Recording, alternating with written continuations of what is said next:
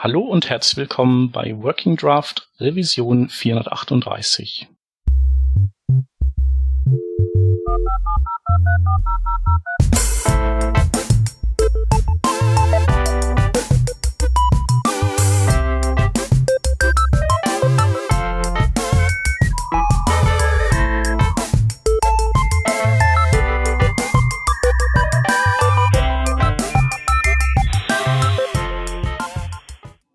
Wir sind heute zu dritt. Aus dem Team hätten wir dabei den Peter. Moin, moin. Ich bin der Shep und wir haben mal wieder einen Gast, und zwar den Marcel. Hallo Marcel. Hey, grüßt euch. Wie bei allen neuen Gästen äh, üblich, ähm, erzähl doch mal kurz, wer du bist und was du machst. Ja, äh, erstmal vielen Dank. Äh, ich bin Marcel Pölker, bin CTO bei Taledo. Genau, vom Hintergrund bin ich Techniker, habe Informatik studiert und ähm, habe mich dann ähm, nicht direkt nach dem Studium, aber kurz danach ähm, selbstständig gemacht. Genau, und jetzt gehöre ich der Berliner Startup-Szene an. Sehr gut. Genau, und ähm, im Prinzip hast du uns die Stichworte auch schon genannt zur heutigen Sendung. Und zwar wollen wir heute ein bisschen darüber erzählen, wie das ist, wenn man vom Vollblutprogrammierer zum ja, nur noch Teilzeitprogrammierer und eher Entrepreneur wird und ähm, welche Themen, mit welchen Themen man sich da befasst. Erzähl mal, nach dem Studium hast du erstmal als Programmierer gewirkt, richtig? Und dann, äh, wie lange hast du das gemacht? Ähm, mein Werdegang war eigentlich äh, sehr anders. Ähm, und okay. zwar war es so, dass ich ähm, im Studium ähm, halt Informatik studiert hatte. Und ähm, ja, das Programmieren, das, das konnte ich halt und es lag mir, ähm, so dass ich mich schon während des Studiums eher für andere Bereiche interessiert hatte. Zum einen ähm, war das die Abschlussarbeiten in der Theorie, äh, theoretische Informatik. Ähm, da habe ich mich mit Online-Problemen beschäftigt. Das heißt, ähm, versuchen, einen Algorithmus zu finden, der sich unter Unwissenheit der Zukunft optimal verhält. Genau, das heißt, da wollte ich mal gucken, wie es ist, in der, in der Wissenschaft zu arbeiten und fand die Challenge sehr interessant, einfach äh, eine äh, oder zwei Abschlussarbeiten zu schreiben, ohne einen Computer letztendlich zu haben, sondern rein mit seinen Gedanken und Zettelpapier. Gleichermaßen hatte ich ähm, mich in studentischen Unternehmensberatungen engagiert, so dass ich da vielleicht schon meine unter unternehmerische Ader gespürt habe, dass ich auch interessant war. Also ich habe mich damals auch für Beratungen interessiert. Und ähm, so stand ich vor der Situation, dass ich nach dem Studium sehr viele Optionen letztendlich hatte. Und ja, eine Option wäre natürlich gewesen, ähm, einfach jetzt äh, zu programmieren. Äh, eine Option wäre auch gewesen, weiter in der Wissenschaft zu bleiben. Oder eine Option eben, sich selbstständig zu machen. Und ich habe letztendlich ähm, schon dieses Gefühl gehabt, dass ich mich selbstständig äh, machen möchte. Das war einfach irgendwie da, dieser Gedanke, ich möchte einfach ähm, selbst was erschaffen. Und mhm. ähm, habe aber gedacht, ich möchte jetzt nicht sofort das nach dem Studium machen, weil noch nie wirklich ähm, als fester Mitarbeiter mal über längere Zeitraum eine, eine Firma von innen gesehen habe. Dann direkt sagen, okay, ich gründe jetzt eine äh, selbst, ist halt schon äh, wirklich ja die Königsdisziplin, denke ich so dass ich eher geguckt habe, wie kann ich äh, daran nahe drankommen. Um, und so bin ich eben auf die Berliner Startup-Szene gestoßen, so dass ich ähm, bei P11 ja im Prinzip die IT äh, geleitet habe, natürlich über ähm, also über zweieinhalb Jahre dann quasi erarbeitet, aber damit habe ich im Prinzip diesen Weg in diese Nische gefunden. Und letztendlich habe ich da auch wieder nicht äh, programmiert, sondern äh, hier ging es eher darum, ähm, ja Produktentscheidungen zu treffen, ähm, Projektmanagement zu machen, Teams zu managen das heißt, hier habe ich ähm, viel über übers Management ähm, gelernt, so dass ich im Prinzip, als ich dann sehr viel da gelernt hatte über zweieinhalb Jahre, mir gesagt habe, okay, jetzt ist es soweit, jetzt äh, machst du dich selbstständig. Und da war ich in der Situation, dass ich im Prinzip alle Skills, also bei mir waren es im Prinzip drei wesentliche Skills vereint habe. Das eine ist das Coding, also das habe ich halt äh, vorher gemacht, immer währenddessen auch. Und ähm, ja, das, das, das war einfach äh, eine Sache, die ich immer konnte. Der zweite Bereich war ähm, Algorithmik, ähm, das heißt hier ähm, natürlich ähm, abstraktes Denken. Und das dritte war ähm, ja im Prinzip Management, ähm, auch in gewissen Weise Unternehmensführung. Und äh, mit den drei Skills äh, habe ich mir gedacht, okay, jetzt, jetzt ist es, jetzt ist es soweit, jetzt machst du was eigenes. Und da hast du recht, jetzt war ich in der Situation, jetzt habe ich tatsächlich auch diese Skills gebraucht. Und gerade ähm, am Anfang einer solchen Unternehmung ist es so, dass man alles selbst machen muss. Ja, du bist, ja, es gibt nichts, wofür du dir zu schade sein solltest. Und ähm, in meinem konkreten Fall hieß das ähm, natürlich erstmal hands-on wieder coden, von Infrastruktur aufsetzen bis ähm, ja, bis zum Frontend über Backend-Programmierung, also wirklich halt end-to-end -End alles gemacht. Und ja, in Phase einer so einer Unternehmen gibt es halt verschiedene ähm, Zeiten, die so, ein, die so eine Firma durchläuft. Und da ändert sich die, die Verantwortung natürlich in, in diesen mhm. Phasen. Ja, klar. Kurze Frage noch. Das Unternehmen, das du gegründet hast, ähm, also Taledo, hast du das alleine gegründet oder hast du dich mit wem zusammengetan? Wir sind insgesamt. Das ist ja auch oft so, es gibt ja verschiedene äh, Charaktere. Also es gibt ja, ja, so Leute, die, die ungern Dinge alleine machen wollen, die eigentlich immer Mitstreiter suchen. Und für mich klang das so, als äh, hättest du jetzt äh, das Wagnis alleine gemacht. das klang tatsächlich gerade so, wie ich es erzählt habe, aber ich habe mir auch Mitstreiter gesucht und zwar sind wir drei Gründer insgesamt. Und ähm, ja, letztendlich ist es einfach eine Entscheidung, die, die man treffen muss, ob man das wirklich allein machen will oder mit mehreren, hat natürlich Vor- und Nachteil letztendlich. Und äh, der Riesenvorteil, ähm, das mit mehreren zu machen, ist, dass man halt Verantwortung aufteilen kann und nicht alles selbst können muss letztendlich. Also äh, bei mir ist es zum Beispiel so, die, die Mitgründer, die ich habe, sind äh, einmal sehr stark ähm, im Bereich ähm, Sales, Marketing und Operations. Also das sind, das sind wirklich komplett verschiedene Bereiche, wo ich ähm, nicht stark bin. Ähm, das muss man eben auch irgendwann erkennen, was sind seine Stärken. Und so haben wir uns eben zusammengefunden und auch in der Unternehmung jetzt sehr äh, divers aufgestellt. Also jeder hat seinen eigenen Unternehmensbereich letztendlich, den er verantwortet.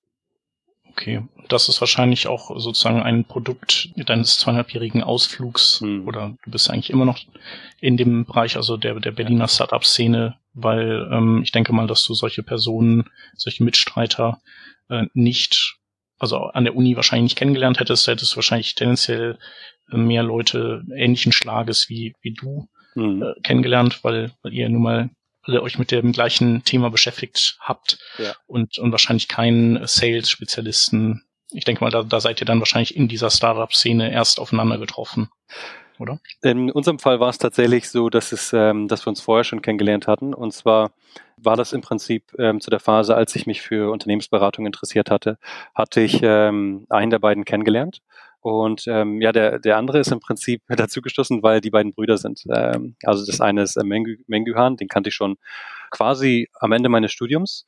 Und äh, Meliksha, das, die sind eben die beiden Brüder, die kam, er kam dann halt ähm, später, als wir alle quasi in Berlin waren, äh, da haben wir uns dann eben alle zusammen getroffen. Also Berlin im Sinne von dieses Umfeld, äh, das hat schon dazu beigetragen, aber den Kontakt, den Draht hatte ich schon vorher in dem Fall.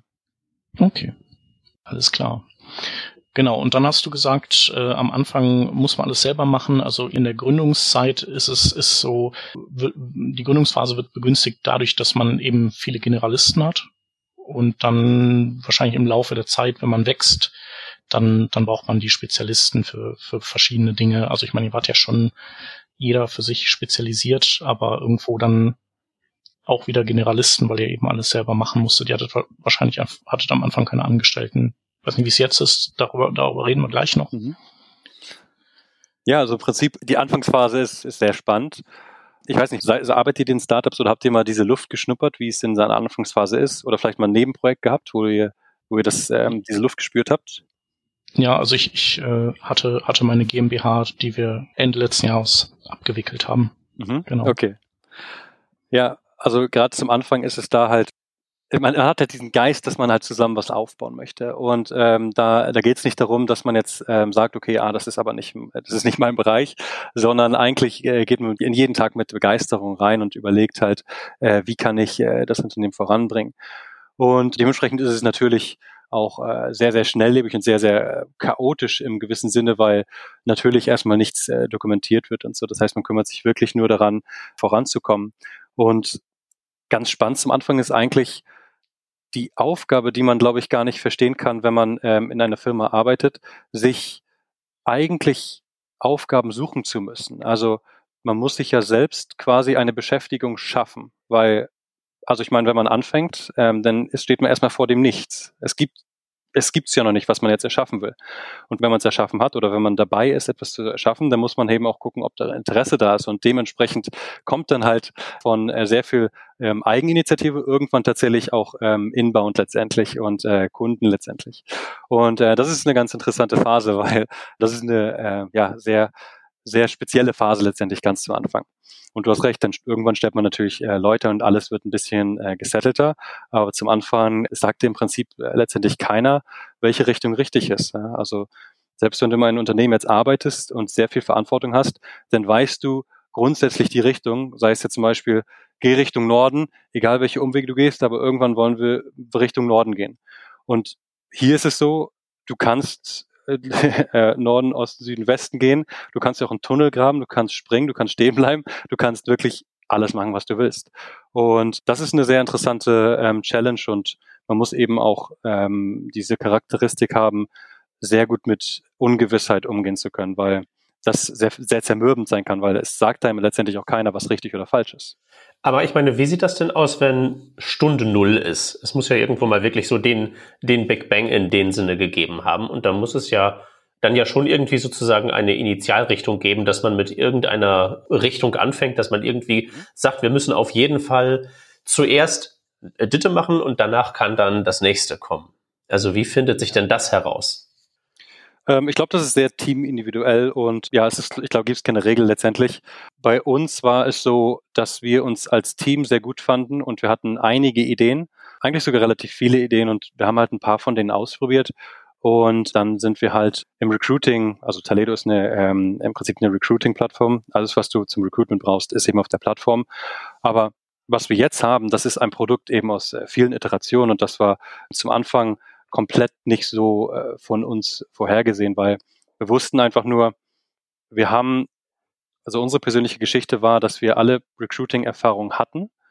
Ähm, das heißt, wir hatten die Erfahrung, wie dieser Bereich funktioniert. Wir hatten alle Personalverantwortung, haben alle Interviews gemacht und alle Leute eingestellt.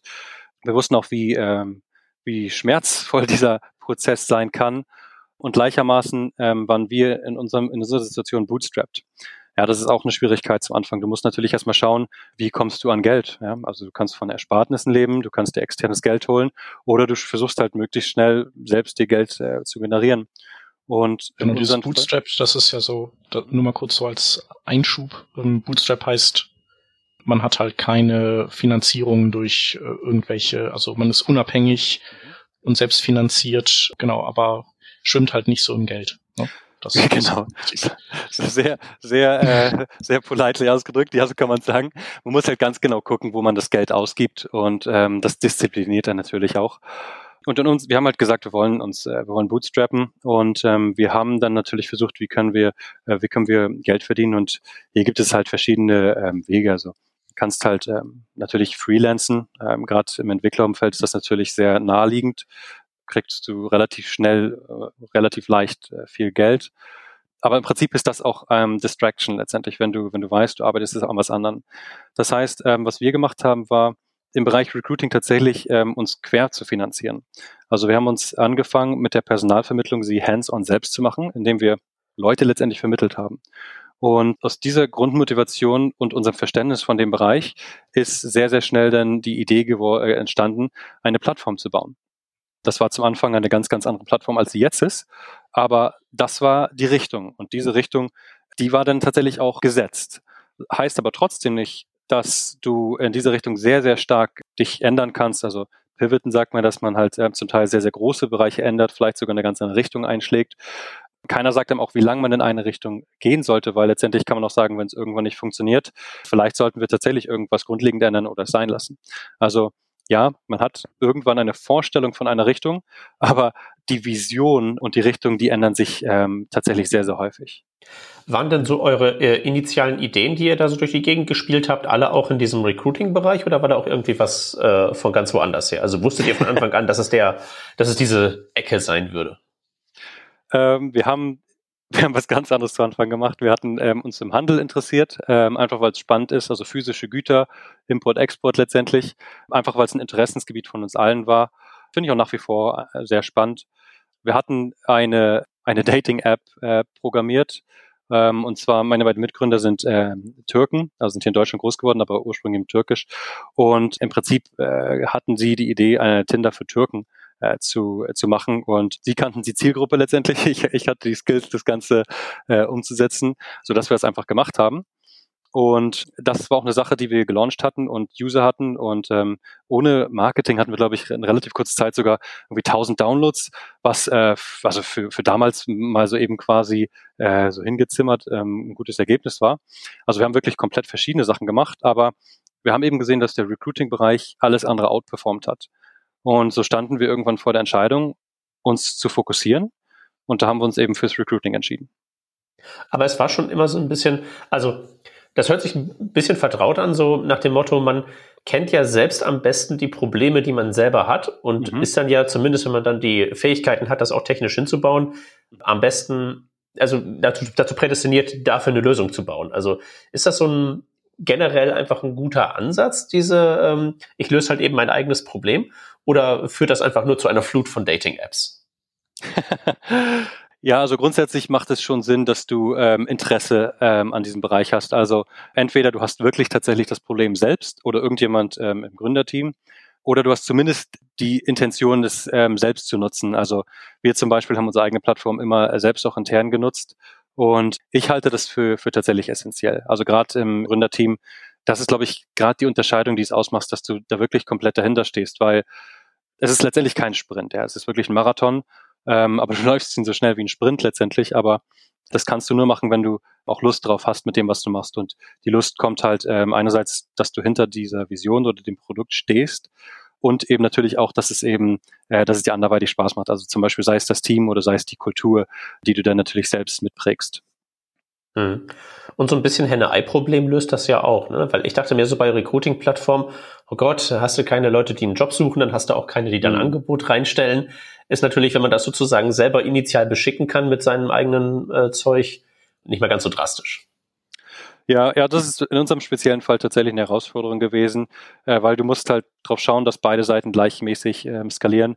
Mhm. Und im Prinzip ist es so, dass du ähm, im, ja, immer auf eine Seite geht ein bisschen hoch, dann die andere und dann wieder hin und her, so dass im Prinzip beide Seiten letztendlich äh, wachsen.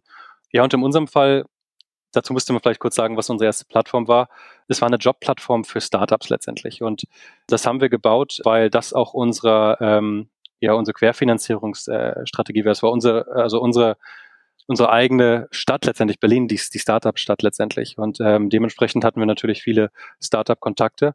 Also haben wir eine Plattform für Startups gebaut. Und ähm, die Plattform hat natürlich, ähm, also Startups sind letztendlich sehr offen für neue Produkte.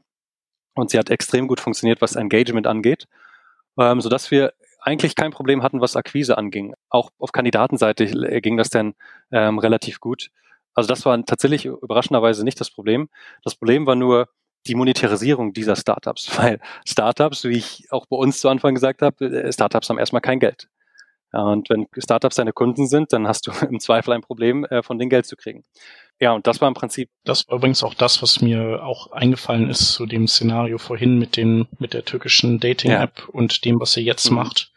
Und ich kenne das halt auch von meinen Aktivitäten, dass ähm, am besten holt man sich das Geld eben da, wo es reichlich von gibt. Und das ist eher bei den großen Firmen und weniger bei den Endusern und schon mal gar nicht bei den Startups, leider. Ja, also was wir letztendlich gemacht haben, waren ähm, tatsächlich so eine Art ja, Mini-Pivot, wenn man so will. Also wir haben halt unser Businessmodell umgestellt und ähm, haben eben das älteste, eine der ältesten Industrien ähm, aufgegriffen und zwar ist das die Personalvermittlung. Und ähm, wir wussten halt, dass es da extrem viel Nachholbedarf gibt, weil sie eben sehr ähm, altmodisch ist, weil sie eben so, so alt ist. Und äh, gleichermaßen ist sie halt hochprofitabel, sodass wir halt aus dieser Hochengagement ja, Startup-Plattform, eine Plattform gebaut haben, die ähm, letztendlich die Personalvermittlung digitalisiert. Und damit sind wir ähm, in einen Bereich gekommen, der natürlich, also genau das Gegenteil letztendlich war. Damit haben wir guten Revenue gehabt, allerdings damit weniger Engagement. Und äh, was wir jetzt haben, ist im Prinzip die Kombination von beiden, indem wir eine, ähm, eine One-Stop-Recruitment-Plattform haben.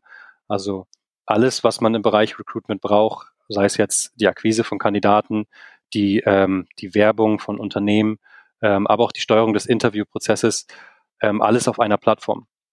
Und damit haben wir im Prinzip Best of Both Worlds, also einerseits zahlungsbereite Kunden, andererseits aber auch Startups oder andere Firmen, die äh, einfach an dem Tooling interessiert sind, ähm, das wir zur Verfügung stellen. Also so haben wir im Prinzip jetzt ähm, beides in einer Plattform. Und das ist eine Sache, die muss man tatsächlich über längere Zeit erstmal rausfinden. Wir haben ursprünglich gesagt, diese Richtung, wir sind der Richtung treu geblieben, aber letztendlich ist es so, dass die, die Details drumherum sich schon ähm, zum Teil stark verändert haben. Und wie habt ihr das denn gemacht? Also es ist ja in der Regel so, dass wenn man sich für eine neue Richtung entscheidet oder ähm, eine Entscheidung fällt, um dann ein komplettes Produkt auszubauen, da muss man ja recht viel Zeit investieren. Wie, was waren so eure Ansätze, vielleicht frühzeitig vorzufühlen, ob eure Ideen funktionieren? Habt ihr da irgendwelche, habt ihr MVPs gebaut? Habt ihr irgendwelche Tricks gehabt? Also es gibt zum Beispiel dieses, so dass du, dass du sagst, ähm, du machst einfach, bietest einen Service an und wenn jemand äh, sagt so, ja cool, will ich machen, dann sagst du, ah, mhm. so, äh, sorry, äh, in deiner Postleitzahl jetzt zufälligerweise sind wir noch nicht. Also und in Wirklichkeit ist man überhaupt noch gar nicht irgendwo und will halt einfach mal gucken, so wie die Resonanz ist. Oder man automatisiert viele Dinge noch überhaupt nicht und macht ganz viel händisch. Was habt ihr da für, für Tricks und Herangehensweisen gehabt? Wir haben pragmatisch gearbeitet. Wir haben Unsere erste Version der Plattform ähm, ist auf PowerPoint entstanden. Also wir haben es einfach wirklich auf PowerPoint designt und zurückblicken muss ich selbst sagen, es sah furchtbar aus. Es sah wirklich, wirklich furchtbar aus. Aber ähm, zu Anfang äh, machst du es halt so, du willst halt schnell irgendwie zum Ziel kommen. Und ähm, das war jetzt einfach sehr pragmatisch. Ähm, mhm. Wir haben nie diesen komplett, ja, sage ich mal, Fake-Weg gegangen, dass wir ähm, wirklich auf Inbound geguckt haben und dann was gebaut haben, sondern wir haben schon immer irgendwas, irgendwas gebaut und dann natürlich davon, dass diese Features in gewisser Weise dann besser aufgebaut oder eben auch in andere Richtungen eingeschlagen. Also schon ähm, MVP-mäßig äh, Sachen programmiert, evaluiert und dann eben adjustiert. Und MVP heißt natürlich, ihr kennt wahrscheinlich dieses, äh, diese eine schöne Grafik, äh, dass man halt, äh, wenn man ein Auto bauen will, ja im Prinzip kein Auto bauen sollte, was erstmal nur die Unterseite hat mit den vier Rädern, dann irgendwie ähm, die ein Auto, also ein Motor reinbaut, dann das ähm, drumherum und irgendwann nach äh, vier Jahren hat man dann irgendwann ein Auto, was fährt, sondern man sollte eher anfangen mit einem mit einem Fahrrad, was was erstmal schon mal nützlich ist und gebraucht werden kann, dann ein Moped und dann irgendwann zum zum Auto kommt. Ja, so haben wir es im Prinzip gemacht, also immer schon was zur Verfügung gestellt, aber natürlich nicht die beste Ausbaustufe von dem, ähm, was wir was wir hätten machen können gemacht immer zu den Usern letztendlich gegangen, äh, viel mit denen gesprochen und wie ihr schon gesagt habt, sehr wichtig auch äh, die Plattform eben selbst nutzen. Ähm, das zeigt dann eben auch, was funktioniert und was nicht funktioniert. Und ähm, wie, wie habt ihr denn, wie genau habt ihr die Auswertung gemacht? Also du hast es gerade erwähnt, ihr habt wahrscheinlich tatsächlich User auch befragt. Genau, und, genau. Ähm, so im klassischen Sinne so äh, User-Tests gemacht, denen eine Aufgabe gegeben und dann mal geschaut, wie die sich da so durchschlagen. Und äh, habt ihr sonst noch irgendwie ähm, Tools, Tooling, das, das ihr empfehlen könnt? Oder? Also eigentlich, was ich zum Anfang empfehlen kann, ist wirklich pragmatisch zu sein und gar nicht so viel auf Tooling zu setzen, weil also einerseits, Tooling kostet Geld, zu Anfang musst du auf dein Geld sehr stark schauen. Ähm, andererseits kannst du auch sehr viel Zeit in das Tooling selbst investieren und letztendlich geht es ja darum, dass das Tooling dir nützt und nicht, dass du irgendwie ähm, dich so anpasst, so dass du das Tooling irgendwie richtig nutzt. Das heißt, zum Anfang, wenn du einfach noch nicht at scale bist, dann nutze halt Sachen einfach, die auch nicht skalieren. Also sei pragmatisch. Ähm, zum Beispiel Ganz einfach, ja. Also zum Anfang ist es so, äh, wenn dir Leute oft genug ein gewisses Feedback geben, wenn es in deinem Kopf hängen bleibt, dann ist das ausreichend, um Feedback zu, zu haben.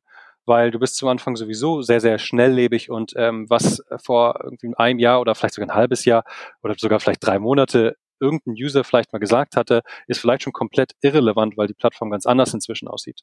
Das heißt, das Tooling ist im Prinzip einfach dein eigener, dein eigener Kopf letztendlich. Also hör, hör zu, hab Augen und Ohren, ähm, aber dann überleg halt selbst irgendwie, was habe ich jetzt besonders häufig gehört? Weil Tooling letztendlich kann man einsetzen, wo es sinnvoll ist, wenn man, also wenn man skalieren möchte, wenn man Leute einstellt, das heißt, ähm, also wenn es nicht mehr handhabbar ist, das alles selbst im Kopf zu halten oder wenn es nicht alles in deinem eigenen Kopf ist, ähm, da musst du natürlich einen Weg haben, das zu quantifizieren und evaluieren, visualisieren. Ähm, das heißt, da machen Tools äh, letztendlich Sinn. Aber wir haben im Prinzip zu Anfang do things that don't scale. Ja, also mach einfach Sachen selbst. Auch bei der Automatisierung mach erstmal Sachen äh, selbst und lern erstmal sozusagen, wie soll es richtig sein, bevor du das Falsche automatisierst und erstmal wirklich das Richtige lernen und dann das Richtige automatisieren. Ja. Ja, ich habe äh, persönlich auch so die, die äh, Feststellung gemacht, dass die meisten äh, auch versuchen, sich so hinter ihrem Bildschirm zu verschanzen mhm. und, und irgendwie auf Zahlen zu gucken, die auszuwerten, die schieben da Excel-Tabellen hin und her und Analytics-Daten. Ähm, aber so das, das Einfachste, wo man aber so aufstehen muss ja. und rausgehen muss, ist ja einfach äh, Leute Da geht man ins Café und sagt, hier, ich habe hier was, kannst du mir helfen? Ich gebe einen Kaffee aus und dafür musst du mal hier eine Aufgabe lösen oder sowas. Also kommt natürlich immer auf das Produkt an, was man hat. Irgendwie, ich weiß nicht, also das ist so, das wäre auch so mein Plädoyer, dass man da so einfach seinen Schweinehund, der ja anscheinend vorhanden ist, da überwindet und, und vor die Tür geht. Absolut. Also selbst wenn man einen Grund hat, um ähm, das nicht zu machen, sei es jetzt mal zum Beispiel ja, Corona zum Beispiel oder ähm, ich habe eine App, die ich nicht lokal testen kann, ähm, dann gibt's immer noch andere Wege, wie zum Beispiel einfach ein Telefon oder Videochats, um Feedback sich zu holen. Und letztendlich ist es so, in, in einem solchen Gespräch findest du viel mehr raus, äh, als irgendwie durch äh, zehn aufgezeichnete oder einfach nur Zahlen letztendlich. Ja, also das ist im Prinzip diese Interaktion, die Kommunikation mit Menschen, dieses qualitative Feedback ist, äh, ist sehr viel wert. Heißt nicht, dass man die Zahlen. Ja, die Motivation. Ja. Ja. Also heißt nicht, dass man die Zahlen außer lassen sollte. Also das natürlich gibt es auch vieles umsonst, Google Analytics und so weiter, sollte man immer mal drauf schauen. Aber dieses Qualitative ist halt unglaublich wichtig. Ja. Ja, ja, genau. Weil sonst hat man irgendwelche Zahlen und versucht dann zu interpretieren, warum die so sind, wie die sind. Und je nachdem liegt man halt komplett daneben. Ja. Und wenn man User fragt, dann sagen die, ja klar. Deswegen. Ja. Ja, cool. Lass uns noch mal einen kleinen Abstecher machen, jetzt wieder ins Technische rein. Und zwar, ähm, wir haben ja als Stichwort äh, Ruby on Rails stehen und ähm, das ist ja eigentlich auch so ein, also so ein ganz klassisches Startup-Stack, ähm, mit dem man schnell Dinge hochziehen kann und bauen kann. Und ähm, das steht hier, weil ihr das dementsprechend wahrscheinlich auch ausgewählt habt, richtig? Genau, also man muss dazu sagen, ich, also die erste Version der Plattform, ich weiß gar nicht mehr. Zeit ist so eine Sache, Zeitgefühl ist eine Sache, die man irgendwann mit der Zeit als Gründer, glaube ich, etwas äh, verliert. Aber ich glaube ungefähr vor sechs Jahren war das, dass wir da ähm, äh, die erste Version ähm, in PowerPoint. Ja, genau. Und dann hatten wir, ähm, ja, im Prinzip war die Frage, also gerade technische Frage, als CTO muss man sich da fragen, welche, welchen Stack wähle ich? Und da spielen natürlich mehrere Faktoren eine, ähm, eine, eine Rolle. Eins ist natürlich, äh, wie findest du Talente dafür? Ähm, weil letztendlich irgendwann musst du natürlich auch Leute haben, die das Team letztendlich für dich bilden. Was bringst du selbst mit, wenn du selbst äh, bauen willst? Was ist, ähm, was ist effizient? Was ist flexibel? Weil du oft passt auch sehr viele Sachen oft an.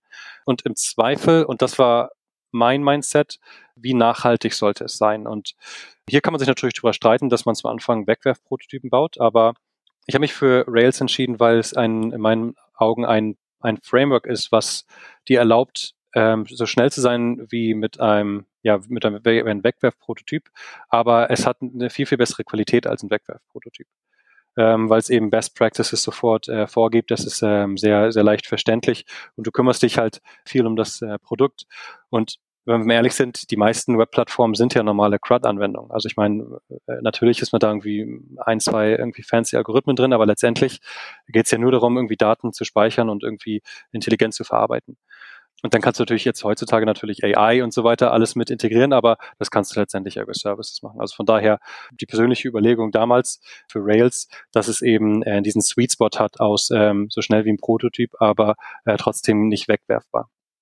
Ja, gibt ja diverse recht große Projekte, die, die auch immer noch auf Ruby laufen. Also ich weiß jetzt, ich kenne mich mit Ruby nicht so gut aus. Also ich weiß jetzt nicht, wo dann äh, Schicht im Schacht mhm. ist, wo da die Bottlenecks liegen. Ja und, und was man dann macht. Genau, aber also so das, was man so mitbekommt, macht das ja wirklich einen guten Eindruck. Und ich glaube, hier muss man sich auch einmal überlegen, was für ein Typ man ist. Also also man kann als ähm, Entwickler eben sehr, sehr technisch sein. Also jeder ist, glaube ich, so ein Technikliebhaber. Aber man kann auch diese, diese Produktperspektive haben und eher diesen unternehmerischen, ihre unternehmerische Perspektive haben. Und letztendlich ist die Frage, was ist das Ziel? Also wenn ich, ich kann jetzt auch eine ganz äh, moderne Programmiersprache nehmen, die ähm, äh, in Version 1 ist, wo man noch nicht weiß, irgendwie, äh, was passiert in einem Jahr mit der Sprache, hat sie Support, wie ist die, wo ist es gerade auf der Maturity Curve, wie viele Leute gibt es dafür? Einfach um zu gucken, ich möchte jetzt mal neue Sachen ausprobieren. Und da muss man halt wirklich schauen, was ist die Motivation jetzt, mit der man dieses Projekt angeht. Geht es darum, mein technisches Verständnis zu erweitern? Oder möchte ich tatsächlich halt einfach ein Produkt bauen, ja, und ähm, möchte ich daraus eine Firma bauen? Weil wenn das der Grund ist, dann sollte man halt sich ähm, diesen technischen Punkt ähm, ist halt einfach die, nicht die größte Priorität letztendlich. Und wenn man dieses Ausspielen, also dieses Rumprobieren mit neuen Frameworks haben möchte, dann kann man dann noch immer diesen Micro Microservice Approach fahren. Aber letztendlich ähm, sollte die Kernfrage halt eher unternehmerische Fragen sein. Ja. Ja, es gibt ja, gibt ja auch ähm, diesen, diesen Typ Mensch, der gerne äh, so programmiert, dass wenn man dann irgendwann eine Million User hat oder so, dass das System dann auch immer noch hält. Ja. Also dieses klassische ähm, Optimieren für irgendwelche Edge Cases, die aber genauso eh nie eintreten. Ja, das ist tatsächlich ähm, interessant, ähm, weil äh, hier muss man, also hier habe ich eigentlich die, ähm, die Ansicht, dass man natürlich nicht blind in irgendwelche äh, Issues laufen sollte, die man vorhersehen kann. Also zum Beispiel Performance jetzt oder Edge Cases weil Performance, das ist auch dieser äh, Tüftler-Typ. Ähm, ich kenne Entwickler, die halt sehr, sehr stark darauf achten, aber meiner Meinung nach ist es halt eigentlich äh, keine Priorität in erster Linie, weil es viel, viel wichtiger ist, dass du, dass du Code schreibst, der wartbar ist, ja, der, der lesbar ist. Also, oder anders angefragt. Also ähm, man muss sich ja fragen, wer ist der, der Nutzer von Code? Damit meine ich jetzt nicht, wer ist der Nutzer des Produktes, sondern wer nutzt den Code. Das ist ja, das sind ja andere Entwickler. Wie nutzen Sie den Code? Sie lesen den Code. Das heißt, man muss Code schreiben, der gut lesbar ist, der verständlich ist. Das heißt, man muss vielmehr darauf achten, dass es ähm, mit der Erwartung des Lesers ähm, geschrieben ist, so dass man halt, ähm, wenn man skaliert, gerade wenn man zu Anfang halt natürlich ähm, absolut erstmal keine Dokumentation schreibt, ähm, dass der Code trotzdem verständlich ist und damit dann halt eskaliert, weil wenn du ähm, Richtung Skalierung läufst, also äh, wir reden jetzt ja immer gerade unter dem Kontext von ähm, Unternehmen gründen. Ähm, wenn du in Skalierungsprobleme läufst, dann hast du natürlich erstmal ein Luxusproblem, weil das musst du dir erstmal erarbeiten. Also viel, viel wichtiger ist es halt darauf zu achten, dass der Code äh, verständlich ist, ähm, changeable, maintainable. Das ist, glaube ich, ja, das sind sehr wichtige Prioritäten. Und damit möchte ich mhm. nicht sagen, dass natürlich blind in irgendwelche Issues reinlaufen sollte. ja so N plus 1 Queries und so sollte es natürlich vermeiden. Nee, genau. Ja, aber das ist es. Aber man sollte sozusagen so einen, so einen sagen wir mal, einen, einen endlichen Aufwand in, in die genau. Vermeidung genau. dieser Probleme stecken, weil man einfach äh, wahrscheinlich doch andere Probleme kriegt genau. oder das Produkt sich bis dahin schon wieder so geändert hat, dass, dass man gegebenenfalls das Problem irgendwie in einem ganz anderen Bereich hat. Ja, ähnliche, ähnliche Frage, also ähnlicher ähm, äh, Typ von ähm, Irrläufen könnte halt sein, die, ähm, Over-Abstraction. Habe ich auch äh, häufiger gesehen. Das ist auch dieser Tüftler-Aspekt, dass man halt versucht, jede Kleinigkeit auf drei verschiedenen Ebenen zu abstrahieren, was es erstens schwer zu programmieren macht, zweitens super schwer zu lesen und drittens mehr, mehr Zeit kostet ähm, und im, im Endeffekt oftmals nicht gebraucht ist. Also auch hier muss man halt eher schauen, dass es simpel ist und dass man die, äh, äh ja, dass man architektonisch äh, natürlich sauber arbeitet, aber die, ähm, die Energie in Sachen reinsteckt, die dann wirklich im, im, im Kern wichtig sind und ähm, Abstraktion, wo es eben erforderlich ist. Also das ist eine interessante Frage immer sozusagen, ist man eher hat man eher diesen Tüftlergeist oder ähm, ist man eher doch dieser äh, Außen, hat man eher diese Außenperspektive und idealerweise sollte man äh, beides haben, so dass man sich auch selbst manchmal so auf die Schulter schauen kann oder klopfen kann äh, und sagen, hey, äh, stecke ich gerade eigentlich die Zeit ähm, ins Richtige. Ja, ich denke, der Tüftlergeist ist halt dann, dann wichtig, wenn man sein Produkt entwickelt, also den, so die Essenz seines Produkts austüftelt. Das kann ja auch irgendwie, kann ja irgendwas Technisches sein, irgendwie eine gewisse technische Schaffenshöhe, die, mhm. die, die man eben, die nicht jeder hinkriegt. Genau, aber dann, dann ist zählt eben auch, wie du gesagt hast, eben das Pragmatische, dass wenn man eben sein ausgetüftelt ja, hat, dass das man ist also im Prinzip natürlich muss man sich ne? mal hinsetzen, ähm, sich die Architektur überlegen, ähm, bevor man ähm, anfängt. Das, das sollte man auf jeden Fall machen und über einige Fragen auch mal länger nachdenken als bei anderen. Aber das kennt wahrscheinlich auch jeder von sich selbst. Es ist leichter, wenn man ein Projekt von anderen sieht und denen Ratschläge gibt und sagt, hey, irgendwie, äh, das könntest du anders machen oder hey, äh, das ist vielleicht overengineert.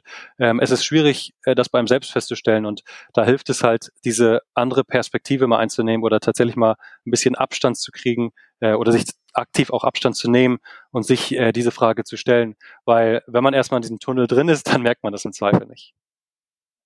Ja, konnten dir deine ähm, Mitgründer da helfen oder sind die sind die nicht technisch drauf gewesen? Ähm, nicht, die sind nicht technisch. Das heißt, ähm, technisch ist komplett mein Verantwortungsbereich, aber ähm, natürlich äh, sind die ähm, ja modern und produktaffin sozusagen. Das heißt, da da sind wir sehr gut abgestimmt und ähm, ja, ich glaube, es reicht tatsächlich einfach schon, wenn man sich ab und zu mal abstimmt und über ähm, Strategie spricht. Und ähm, ich glaube, man würde von außen merken, wenn man, äh, wenn da nicht gut geliefert wird oder wenn äh, für äh, banale Features zu lang gebraucht wird, so dass man da, glaube ich, dann auch mal eine Nachfrage vielleicht bekommen würde.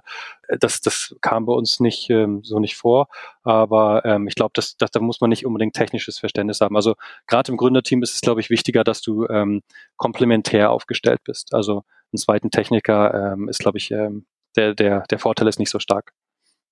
Ja, und also, was wir jetzt gerade besprochen haben, war ja so diese ganze Phase, die auch durchaus eine Weile dauert, wo man sozusagen das richtige Produkt finden muss, ähm, so Product Market Fit Geschichte, das Ganze hochziehen. Diese Phase seid ihr da noch drin oder habt ihr euch sozusagen stabilisiert und es ist jetzt äh, klar, so die Route ist klar, und jetzt, jetzt skaliert ihr oder jetzt äh, muss das Sales-Team hart arbeiten und ihr holt äh, immer mehr Kunden an Bord und ihr verlasst diese Phase, wo, wo man eben den Weg nochmal ändert und wo man vielleicht als Generalist arbeitet. Wo steht ihr da? Ähm, ich glaube, die Frage ist nicht, wo wir stehen, sondern was für ein Mindset wir haben. Um, und für mich ist das Mindset noch immer, ständig alles zu hinterfragen, ähm, ständig noch flexibel zu sein und ständig auch bereit sein, eine andere Richtung einzuschlagen. Also ähm, solche Sachen wie Corona können passieren und werden in der Zukunft weiterhin passieren. Um, das heißt, man muss letztendlich flexibel bleiben und also ja, ich würde sagen, wir haben sehr guten Product Market Fit äh, gefunden, aber gleichermaßen würde ich nie sagen, wir sind jetzt äh, festgefahren auf eine auf eine Schiene oder eine Vision. Also das ist tatsächlich, glaube ich, eine Mindset-Frage. Okay, aber äh, es war halt eher so gedacht, also jetzt Leute an Bord holt, die eben tatsächlich dann bestimmte Spezialgebiete übernehmen, also keine Ahnung, vielleicht, dass ihr dann ein SysOp habt ein, oder ein Datenbank-Operator und vielleicht du zwei Programmierer hast und selber gar nicht mehr da in die Tasten haust, sondern eben auch so ein bisschen so ins Konzeptionelle gehst und, und auch e-, eher die Geschäftsführung auch machst und solche Dinge. Ja, also ja, im Prinzip haben diese Phase schon äh, länger erreicht, dass ich mich auf sehr, sehr verschiedenen äh, Ebenen bewege. Und das ist auch, ähm, ist auch spannend, weil einerseits bin ich noch ähm, sehr, sehr nah am Code und das würde ich auch allen ähm, empfehlen zu bleiben, weil du dann äh, selbst fit bleibst und ähm, auch weißt, wo steht es qualitativ, also vom, vom Code-Aspekt gesehen und ähm, dann eben auch ähm, mit dem Team äh, reden kannst auf einer Verständnisebene. Aber gleichermaßen bin ich natürlich auf anderen Ebenen unterwegs, also wo es dann halt auch um äh, Kultur geht oder Strategie der, der gesamten Firma letztendlich oder auch eben diese Produktebene. Ja, also wir sind äh, ungefähr 40 Mitarbeiter. Oh, das heißt, wir haben diese Phase schon äh, länger erreicht, dass wir uns da natürlich ähm, ja, spezialisieren von den, von den Aufgabenpunkten. Aber ähm, wir arbeiten sehr agil, ähm, sodass im Prinzip jeder äh, mal jeden Bereich auch äh, anfasst, um eben auch flexibel zu, zu bleiben. Weil ich nach wie vor äh, glaube, dass es, ähm, dass es in der Zukunft durchaus noch ähm, Änderungen geben kann und ähm, ja, höchstwahrscheinlich auch wird. Oder ich würde mich freuen, wenn es das gibt, weil also ich sehe eigentlich immer eher die, Baust die Baustellen, die einem noch vor ihm liegen, anstatt mal zurückzublicken, was man schon alles erreicht hat. Also von daher weiß ich, dass noch äh, sehr, sehr viel vor uns liegt. Das ist halt dieses äh, Growth-Mindset letztendlich. Ja, cool. Und ähm, äh, du hast ja gesagt, ihr seid äh, bootgestrapped gestartet. Seid ihr denn immer noch bootgestrapped? Also ist das im Prinzip, äh, bezahlt ihr die 40 Mitarbeiter oder 37 Mitarbeiter sozusagen aus dem, dem Cashflow, den euer Produkt generiert? Oder ähm, äh, habt ihr mittlerweile doch irgendwie sowas wie äh, Business Angel oder Investoren? Und, und wenn, wenn ja, warum? Wir haben uns für ähm, Business Angel entschieden. Ähm, einerseits, also natürlich macht es ähm, ab irgendeinem Punkt Sinn, externes Geld zu haben, weil es einfach ähm, dir natürlich äh, ein bisschen Geschwindigkeit gibt und Flexibilität ähm, erlaubt und eben, eben diese Sachen wie Spezialisierung ermöglichen, dass du halt ähm, Leute einstellst und ähm, dadurch ein bisschen schneller wachsen kannst. Genau, auch an Unternehmensfrage ist halt externes Geld gibt's ja auch. Also du kannst dich um Förderprogramme bemühen. Ähm, da haben wir haben wir auch was bekommen. Wir haben, ähm, du kannst die Angels ähm, um Angels kümmern, das, das war unsere Strategie. Und du kannst auch äh, VCs natürlich ähm, an Bord holen, äh, was, was dann auch eben zweischneidiges Schwert ist. Gerade als Unternehmer gibst du dann natürlich auch äh, viel äh, Freiheiten ähm, auf. Und ähm, ja, wir haben das Glück, dass wir sehr, sehr, ähm, sehr, sehr erfahrene und sehr äh, auch zum Teil operativ involvierte ähm, Engel haben, ähm, so dass es sehr viel Spaß macht, auch mit denen zusammenzuarbeiten und ähm, die Firma letztendlich voranzubringen, weil letztendlich ist also ich bezeichne, ähm, ich, das habe ich auch, glaube ich, häufig gesagt, ähm, es ist eher Unternehmertum, als dass es ein Startup ist. Also Startup ist halt nur so ein geläufiges Wort, aber letztendlich geht es darum, ein Unternehmen aufzubauen und ähm, da helfen natürlich ähm, auch ähm, erfahrene Leute, Unternehmer letztendlich, die das im Zweifel schon ein paar Mal gemacht haben, weil äh, es gibt viele, viele Probleme oder viele Schwierigkeiten, Challenges, auf die man stößt, ähm, allein in der Skalierung zum Beispiel. Also wann skaliert man? Äh, zu früh ist oftmals ein Todesstoß. Ähm, natürlich darf man aber auch nicht zu, zu spät dran denken ähm, Unternehmenskultur und solche Sachen. Das sind alles wichtige Unternehmenspunkte, die wir auch äh, mit unseren Angels besprechen, dass es halt ähm, eine Win-Win-Situation letztendlich ist. Also nicht nur Geld, sondern eben auch ähm, ja, Experience Sharing letztendlich. Genau, und der Unterschied zu, von Business Angels zu äh, Venture Capitalists ist, äh, kann man sagen, dass das in der Regel ähm, Einzelpersonen sind, kann man, oder? Ähm, genau, in der Regel schon. Ähm, genau. Muss natürlich nicht sein, kann natürlich auch irgendwie sowas wie ein äh, Family Office sein oder irgendwie doch irgendwie ein kleine, ähm, äh, kleines ja, Venture letztendlich, was investiert. Aber es sind schon, es ist eben kein Institut, es ist kein, es ist kein Fonds letztendlich, kein institutionelles Geld. Ja, genau, die sind sozusagen, das ist so, so wie bei inhabergeführten Firmen, die, die sind noch irgendwie verbunden dem Ganzen und ähm, am Erfolg sozusagen unmittelbar interessiert und die anderen, die sind vielleicht eher einfach an, an der Rendite interessiert. Ne? Ja, die, die Incentivierungsstrukturen von VCs sind ähm, natürlich ähm, ein Thema für sich, die sind ähm, komplett anders. Bei uns sind die Angels tatsächlich auch zum Teil eben Manager-Typen in der Regel. Ähm, das heißt, die haben viel mitgekriegt, was das Thema angeht, in größeren Unternehmen auch zu arbeiten und eben auch ähm, da eben eine Art Professionalisierung reinzukriegen ähm, also Prozesse oder ähm, sonstige Themen. Aber wir haben auch ähm, Unternehmer und das ist, glaube ich, eine sehr, sehr gute Mischung, weil Unternehmertypen sind schon sehr anders ähm, vom, vom Mindset, also viel mehr opportunity-driven und ähm, ja, ich würde sagen pragmatisch, ähm, wo es Sinn macht natürlich. Ja, und das ist eben, das hast du in der Regel bei äh, VCs nicht. Also heißt nicht, dass es es gar nicht gibt. Also wenn, äh, also uns haben VCs auch angesprochen und da war immer ein Kriterium von uns, dass wir gesagt haben, irgendwie, äh, was bietet ihr uns denn über das Geld hinaus? Weil ähm, nur das Geld deswegen, ähm, das ist einfach zu wenig äh, Mehrwert letztendlich für das, was man hergibt. Ja. Nö, das klingt auch. Das ist auch, glaube ich, gesund. Ja.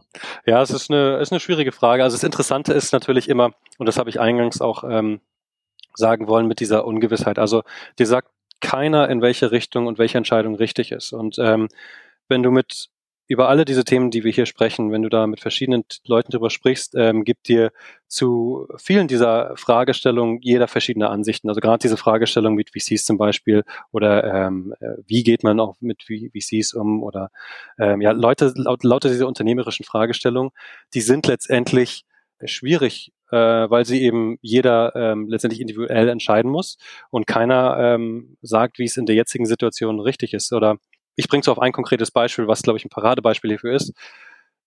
Stell dich vor, du machst ein neues Produkt, hast jetzt irgendwie eine tolle Idee und ähm, du willst dieses Produkt pricen. Das heißt, da stehst du vor zwei Fragestellungen. Das erste ist, was ist das Businessmodell, was dahinter steht? Also wie möchtest du Geld damit machen? Und hier muss man sich halt Gedanken machen, ähm, passt das zum Produkt? Ähm, geht das einher miteinander, also Produktstrategie und äh, Businessstrategie? Und äh, da kann man sich natürlich dann wiederum fragen, soll es eine bestehende Business-Strategie ähm, sein oder äh, was komplett Neues? Und ähm, ja, letztendlich äh, muss man das äh, sehr viel auch testen und ähm, überlegen, was passt. Und wenn man dieses, wenn man weiß, wie man das Geld machen möchte, muss ist die zweite, zweite Fragestellung auch, äh, wie viel? Äh, wie viel Geld möchte man damit eigentlich verdienen? Weil wenn wir von Service-Dienstleistungen sprechen, also äh, nicht physische Güter, dann ähm, ist das Thema Preisfindung ähm, auch eine sehr, sehr quälende Frage, weil ähm, natürlich hast du deine großen Entwicklungskosten und so weiter, aber die sind, ähm, du kannst es eben nicht so leicht runterbrechen, wie als wenn du jetzt Produkte herstellst, also physische Güter meine ich. Ähm, das heißt, hier musst du dich auch ähm, auf ein Preissegment so aufstellen, dass es auch hier also zur, zur Strategie passt. Also möchtest du eher ähm, eine eine Exklusivitätsstrategie haben, also dass du halt ähm, Top-Notch-Unternehmen bist? Möchtest du ähm, Discounter-Strategie fahren, äh, Freemium? ähm, oder äh, einfach auch gar nicht sozusagen, dass es Preis, also einfach im Average sein, dass das, der Preis gar nicht die, äh, die, das Kriterium ist. Also ich, ich glaube, das ist eine Fragestellung, die sich jeder relativ anschaulich selbst überlegen kann. Und wenn man jetzt dann überlegt, dass von dieser Fragestellung letztendlich auch davon abhängt, wie viel Geld du reinkriegst in die Firma, wie, wie du deine Mitarbeiter bezahlen kannst letztendlich, zeigt das, glaube ich, ganz interessant, wie du als Unternehmer mit Ungewissheit umgehen musst. Weil viele dieser Fragen, worauf es keine Antworten oder keine richtige Antworten gibt, sind oder können zermürbend sein. Und äh, mit dieser Ungewissheit muss man umgehen lernen. Ja. Ja, da kann man sich nur an Konkurrenz orientieren. Weißt du aber natürlich Zum Beispiel, Kunden, ja. die haben und ja. Und äh, manchmal ist es ja auch schwierig, ähm, so, so, wenn man dann merkt, dass man einen Fehler gemacht hat, seine Preisstruktur nochmal zu ändern, ohne irgendwie ein bisschen blöd dazustehen. Ne? Es geht. Also ich glaube, das hängt ein bisschen von der Industrie ab. Ähm, zum Beispiel ändert LinkedIn gefühlt alle, jeden Monat die Preisstrategie. da ist mhm. jedes Mal hier das Feature oder das Feature gepreist. Also ähm, ich glaube, es hängt ein bisschen von Kundensegment ab, wie, äh, wie flexibel und wie gewohnt sie es sind. Ja, und wie oft Kunden wiederkommen und so, ne? Ja, genau, sehr richtig. Also natürlich, du musst deine Kundengruppe kennen und dementsprechend äh, das in die Gleichung von all diesen Fragen einbeziehen. Ja. Ja, cool. Also ist schon sehr, sehr spannend alles. Und ähm, war, war sehr interessant, dich da ein bisschen zu auszuhorchen und so deine, deine Sicht auf die Dinge zu hören. Sehr mhm. cool.